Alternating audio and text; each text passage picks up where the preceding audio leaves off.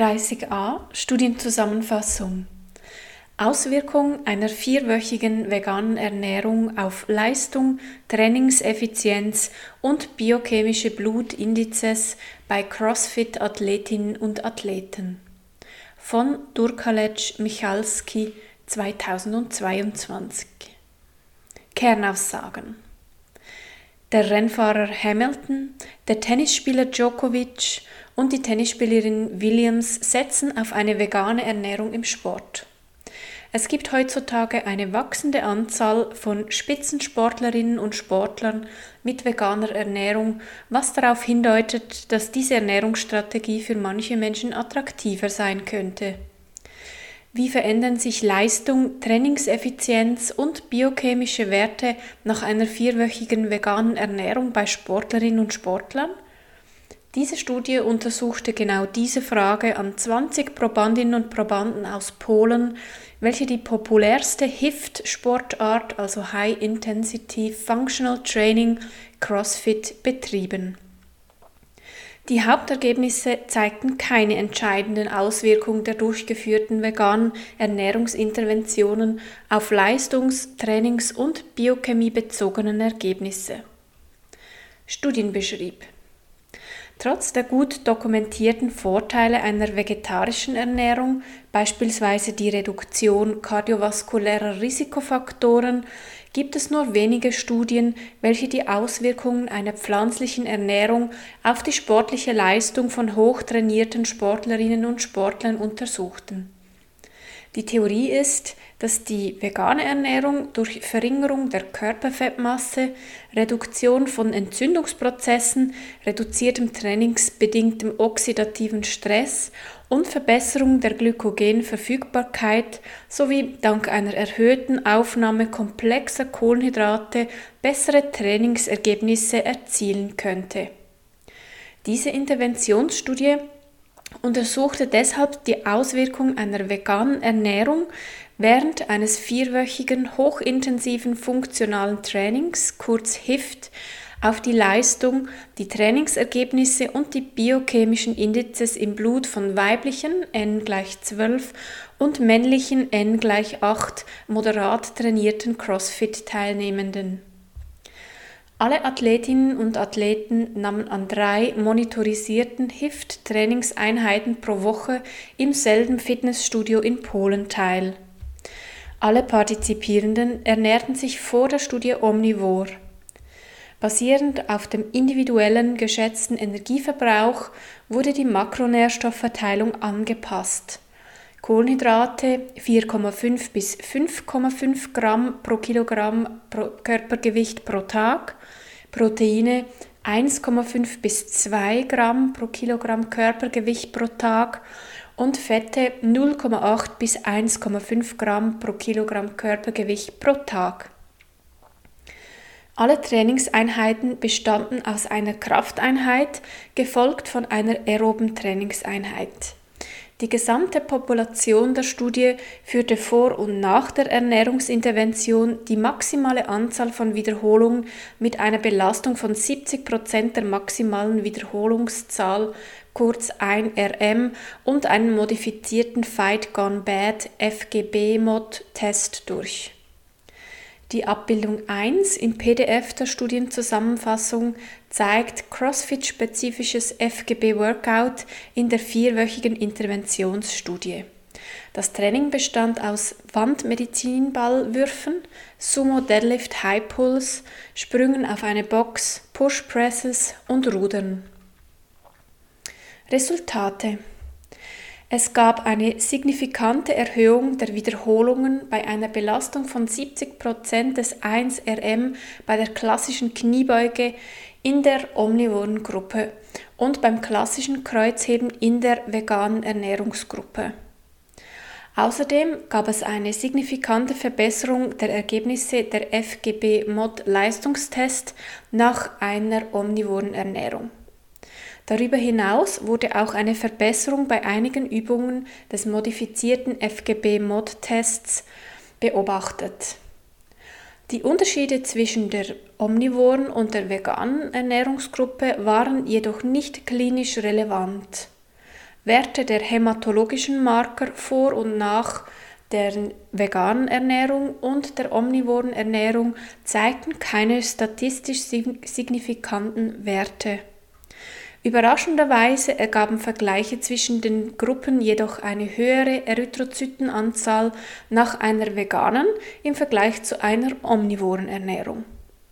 Die Gesamt-HDL- und LDL-Cholesterinkonzentrationen vor und nach der Studie zeigten keine statistisch signifikanten Unterschiede zwischen und innerhalb der veganen und der omnivoren Gruppe mit Ausnahme der Triglyceridkonzentration in der omnivoren Gruppe nach der Ernährungsintervention. Welche Aspekte sind für die Interpretation der Studie wichtig? Alle Probandinnen und Probanden schlossen die Studie ab. Es gab keine Dropouts, was ein Vorteil dieser kleinen Interventionsstudie darstellt. Ein möglicher Grund dafür war, dass bei Verhinderung der Teilnehmenden am angegebenen Tag und zur angegebenen Zeit die Trainingseinheit nach Absprache mit dem Trainer oder der Trainerin zu einem für sie günstigeren Zeitpunkt im Fitnessstudio durchgeführt werden konnte. Eine Limitation der Studie war die kurze Dauer der Ernährungsintervention. Ein Evidenzlevel von 2b wird deshalb vorgeschlagen. Im Gegensatz zu früheren Studien mit klassischen drei Runden FGB, also 15 Minuten Anstrengung und 2 Minuten Pause, wurde eine neuere Form der Intervention mit fünfminütigen Übungsrunden durchgeführt. In der vorliegenden Studie sollte jedoch die höchste Trainingsintensität beibehalten werden, die unter hauptsächlich anaeroben Bedingungen durchgeführt wird. Die Autorinnen und Autoren gaben an, dass die Stärke der Studie die Überprüfung der Energie- und Nährstoffaufnahme anhand einer mobilen Anwendung hier MyFitnessPal war. Dies sind jedoch selbstberichtete Daten, ähnlich einem schriftlichen Ernährungsprotokoll. Deshalb stellt dies für Ernährungsexpertise keine Stärke dar. Ergebnisse dieser Studie sind nicht auf Elite-Sportlerinnen und Sportler übertragbar, da die Intervention lediglich ein mäßiges HIFT-Training beinhaltete. Welche Empfehlungen können abgeleitet werden? Zusammenfassend lässt sich sagen, dass die hier durchgeführte Kurzinterventionsstudie darauf hindeutet, dass sich eine vegane Ernährung im HIFT-Training positiv auf die Kraftausdauer auswirkt aber wahrscheinlich keine größere Leistungssteigerung bewirkt als eine traditionelle gemischte Ernährung.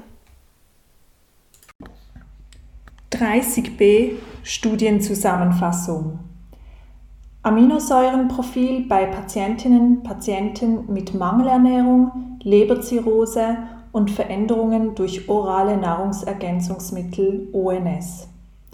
Auswirkungen auf die minimale hepatische Enzephalopathie MHE. Espina et al. 2021. Kernaussagen. Niedrige Plasmaspiegel für zweigkettige Aminosäuren BCAA bei Leberzirrhose sind mit einer hepatischen Enzephalopathie assoziiert. Das spanische Forschungsteam hatte zum Ziel, mit dieser randomisierten, doppelblinden, placebo-kontrollierten Studie RCT ein mögliches metabolisches Profil der minimalen hepatischen Enzephalopathie bei mangelernährten Patientinnen und Patienten mit Leberzirrhose zu ermitteln und Veränderungen durch die Verabreichung von oralen Nahrungsergänzungsmitteln mit Beta-Hydroxy-Beta-Methylbutyrat HMB zu beobachten. Verglichen mit der Kontrollgruppe High-Protein-Präparat führte eine HMB-spezifische Behandlung zu einer stärkeren Erhöhung in Bezug auf das Aminosäurenprofil von Valin, Leucin, Phenylalanin, Tryptophan und BCAA nüchternen Plasmaspiegeln. HMB angereicherte orale Nahrungsergänzungsmittel erhöhten das Verhältnis von BCAA zu aromatischen Aminosäuren Fisher's Ratio ohne Veränderung der Glutamin- oder Ammoniakplasmaspiegel bei Leberzirrhose und Malnutrition.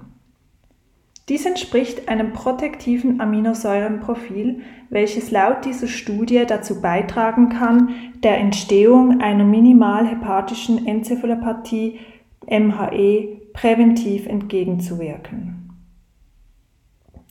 Studienbeschrieb Malnutrition bei Leberzirrhose steht in einem engen Zusammenhang mit einer gesteigerten Fettoxidation, einem verminderten Kohlenhydratstoffwechsel und einer reduzierten Proteinbiosynthese. All diese Prozesse führen in dieser Kombination zu einem Verlust der Muskelmasse. Die Skelettmuskulatur ist durch die Proteolyse die Hauptquelle von Aminosäuren. Infolgedessen werden sowohl aromatische Aminosäuren AAA als auch BCAA frei. Im Fall einer Sarkopenie ist zudem die nicht-hepatische Entsorgung von Ammoniak erschwert.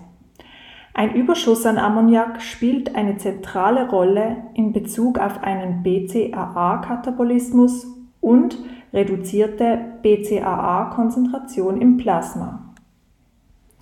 Eine Supplementierung fördert die Ammoniakentgiftung in der Skelettmuskulatur und klinisch werden sie mit einer symptomatischen Verbesserung der hepatischen Enzephalopathie und einer verminderten Inzidenz von Aszites und Infektionen assoziiert.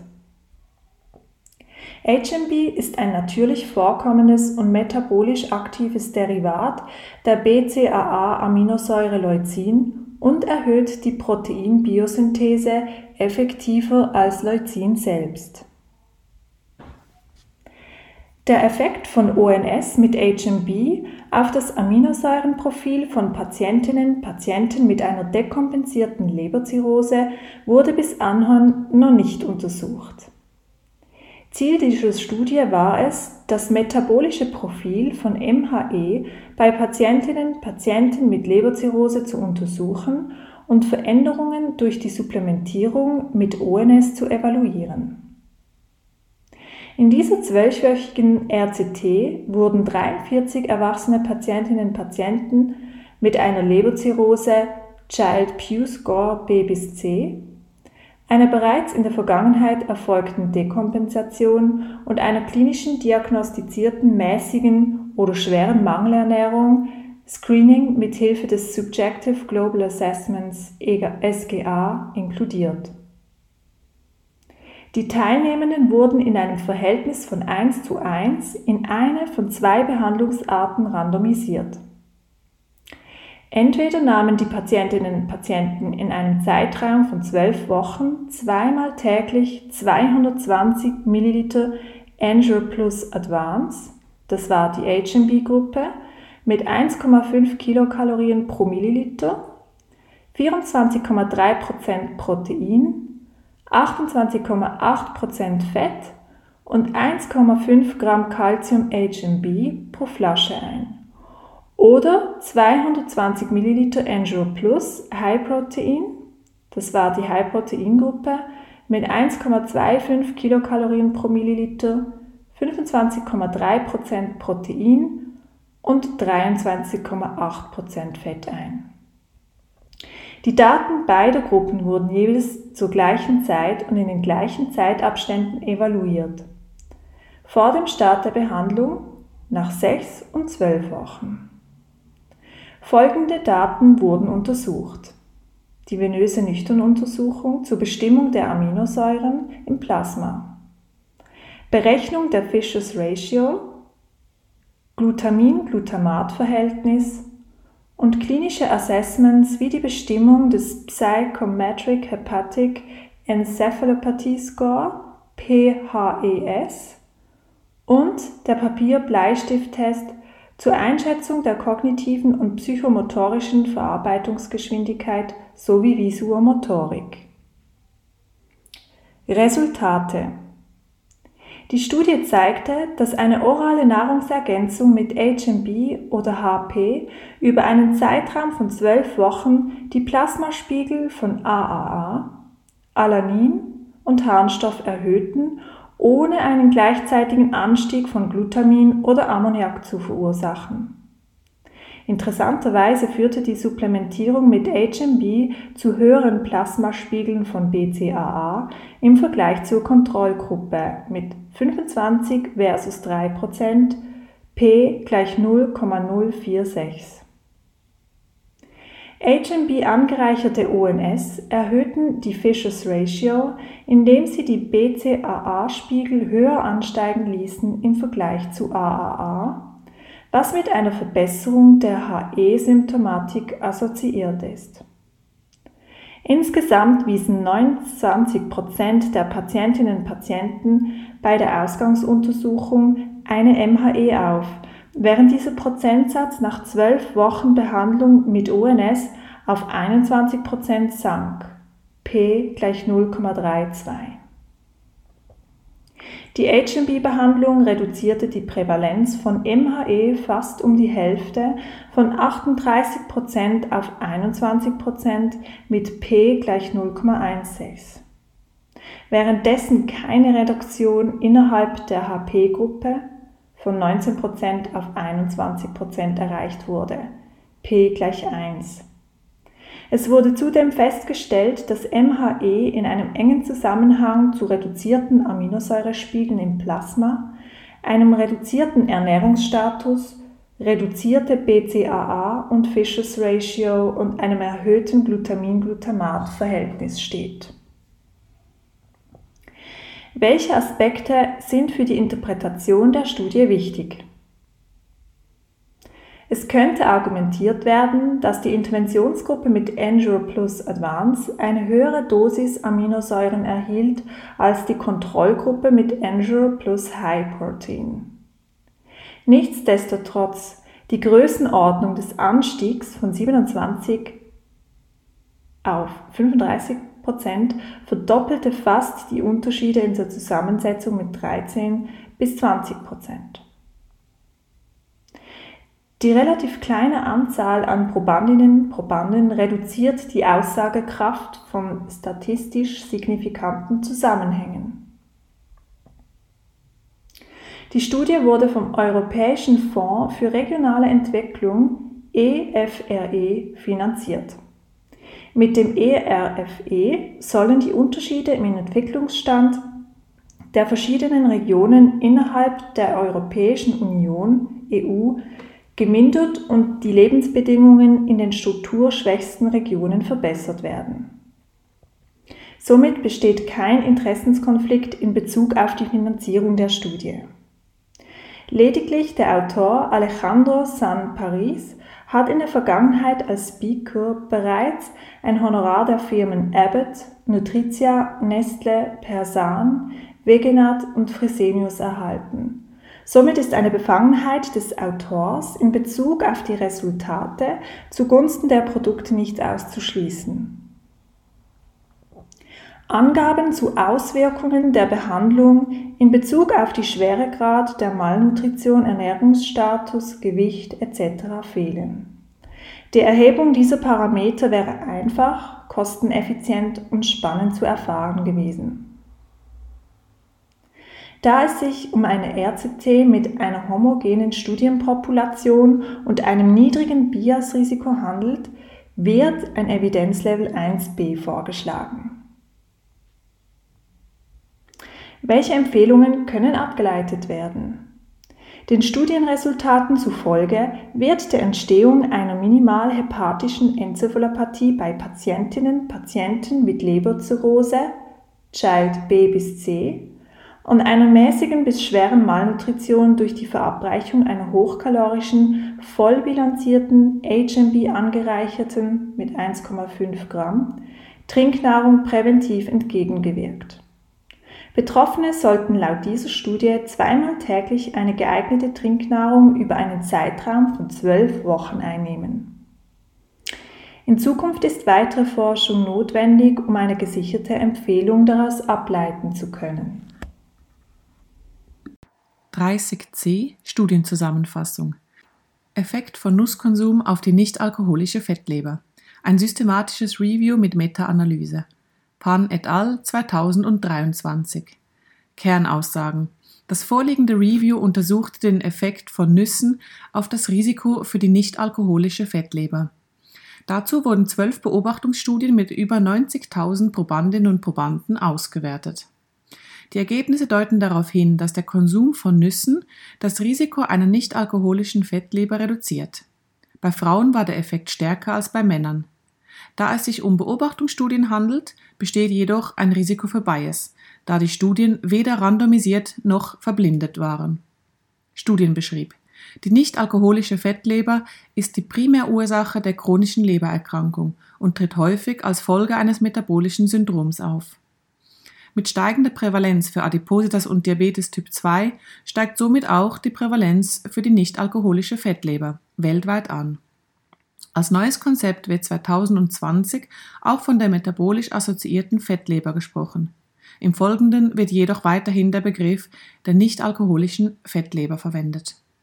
Es gibt gute Evidenz, dass die mediterrane Ernährung sich positiv auf eine nichtalkoholische Fettleber auswirkt. Das vorliegende Review hatte zum Ziel, einen Aspekt der mediterranen Ernährung genauer zu beleuchten, den Konsum von Nüssen. Aufgrund ihrer Nährstoffe, insbesondere dem hohen Gehalt an Nahrungsfasern, ungesättigten Fettsäuren, Antioxidantien, Polyphenolen, Proteinen, Vitamin E, Zink und Selen vermuteten die Autorinnen und Autoren einen Benefit für die Lebergesundheit. Resultate Nach der systematischen Suche wurden zwölf Artikel ins Review eingeschlossen. Zwei prospektive Kohortenstudien, drei Querschnittsstudien und sieben Fallkontrollstudien. Insgesamt wurden etwas über 92.000 Studienteilnehmende untersucht. Die Mehrheit der Studien, nämlich acht, stammte aus Asien, drei waren aus Europa und eine aus Nordamerika. Die Resultate zeigten eine negative Korrelation zwischen Nusskonsum und dem Risiko für eine nichtalkoholische Fettleber. Der Odds-Ratio lag bei 0,87. Die Meta-Analyse beinhaltete eine Subgruppenanalyse basierend auf Geschlecht, Region und Studiendesign. Beim Geschlecht gab es einen Unterschied, und zwar war der positive Effekt der Nüsse bei den Frauen ausgeprägter als bei den Männern. Bei der Region gab es keinen Unterschied. Die Ergebnisse waren bei den Kohortenstudien und den Querschnittsstudien signifikant, nicht aber bei den Fallkontrollstudien. Eine weitere Subgruppenanalyse betrachtete die Populationsgröße. Sie zeigte, dass die Korrelation des protektiven Effekts von Nüssen bei der Gruppe mit mehr als 1000 Teilnehmenden deutlich signifikanter war, verglichen mit der kleineren Gruppe. Den protektiven Effekt der Nüsse erklären die Autorinnen und Autoren anhand mehrerer Aspekte. Durch den Gehalt an Antioxidantien, zum Beispiel Polyphenolen, Tocopherolen und anderen, reduziert sich der oxidative Stress. Zudem gibt es diverse Studien, welche den positiven Effekt von Nüssen auf das Gewichtsmanagement zeigen. Dieser wird durch die ungesättigten Fettsäuren, Nahrungsfasern, pflanzliches Protein und andere präbiotische Substanzen erklärt, welche die Appetitkontrolle beeinflussen, antiobese Effekte haben und die Funktion der Darmmikrobiota verbessern. Da Entzündungen als wichtiger Risikofaktor für eine nichtalkoholische Fettleber gesehen wird und Nüsse durch Tocotrienole, also Vitamin E und Alpha-Linolensäure eine antientzündliche Wirkung haben, ist auch dies als mögliche Erklärung erwähnt. Die Autorinnen und Autoren erwähnen auch zwei Studien, bei welchen kein positiver Nutzen von Nüssen gezeigt werden konnte. Als mögliche Erklärung nennen sie den hohen Fett- und somit Kaloriengehalt der Nüsse sowie mögliche Verunreinigungen in Nüssen. So können beispielsweise Pistazien durch Fehler bei der Verarbeitung oder Lagerung mit Aflatoxinen, das sind Schimmelpilze, kontaminiert sein, was zu Leberschäden führen könnte. Welche Aspekte sind für die Interpretation der Studie wichtig? Als positiv zu bewerten ist die sehr hohe Zahl an untersuchten Personen. Außerdem hatten die Autorinnen und Autoren keine Interessenskonflikte. Als limitierender Faktor ist zu erwähnen, dass es sich bei allen eingeschlossenen Studien um Beobachtungsstudien handelt. Es fand somit keine Verblindung, Randomisierung und auch keine Intervention statt, was das Risiko für Bias erhöht. Auch die Heterogenität der Studien ist ein Kritikpunkt. Hinzu kommt, dass die Studienteilnehmenden sich logischerweise nicht nur von Nüssen ernährten, sondern auch andere Lebensmittel konsumierten, welche einen potenziellen Einfluss auf das Risiko der nichtalkoholischen Fettleber haben. Um zu verhindern, dass die Ergebnisse durch andere Faktoren beeinflusst wurden, haben in allen Studien Anpassungen stattgefunden. Alter, Geschlecht und Gewicht oder BMI wurden bei allen Studien berücksichtigt. Weitere Anpassungen unterschieden sich von Studie zu Studie.